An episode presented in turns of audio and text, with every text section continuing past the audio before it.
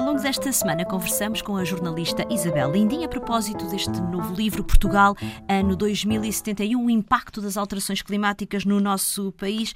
Bem, sem dúvida que uh, os oceanos uh, são dos ecossistemas mais afetados pelas alterações climáticas e pelo aquecimento global.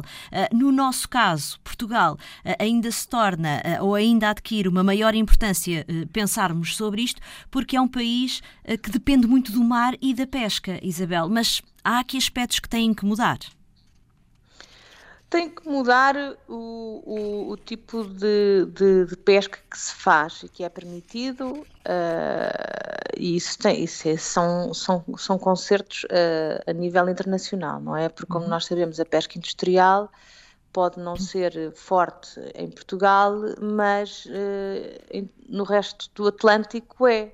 Portanto, nós também vamos sofrer com esse impacto da, da, da pesca industrial, que é enorme, porque além de, de, de ser industrial e de, e de pescar pe, peixe a mais, e peixe que não era suposto estar a ser pescado uh, por, essas, por essas frotas, uh, depois também, hoje em dia, o tipo de, de, de rasto que se faz com grandes navios e que, que, levantam, toda, levantam todas as, as algas marinhas e os, o fundo do mar junto à costa, eh, esse arrasto todo também vai, vai abrir, vai criar mais dióxido de carbono. Portanto, em vez de, estar a de fazer o seu efeito de captar, tá, vão, vai emitir mais.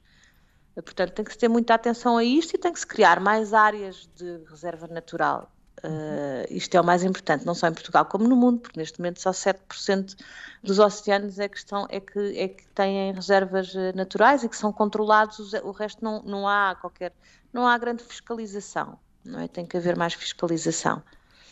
E sem dúvida que um, as nossas fontes de energia terão que ser certamente mais limpas e é necessária e absolutamente urgente eh, começarmos a fazer esta transição energética, Isabel. E Portugal tem condições fabulosas para o fazer.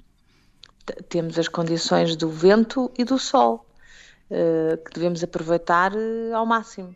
Uh, penso que nesse aspecto o, caminho está a ser feito. Está a ser feito, sim. penso que sim. Penso que nesse aspecto o caminho está a ser feito, uh, mas claro que, que, que, isto tem que ser uh, uma. Um, tem que ser mundialmente. e que tem, temos sempre que contar com os nossos vizinhos e aquilo que eles estão a emitir, e por isso é que são tão importantes estes os encontros da COP. mas Portugal, sem dúvida, que nesse aspecto está no caminho e deve aproveitar todo o vento e todo o sol. Exato. Portugal, ano 2071, autoria da jornalista Isabel Lindim, edição da Oficina do Livro. Boas leituras.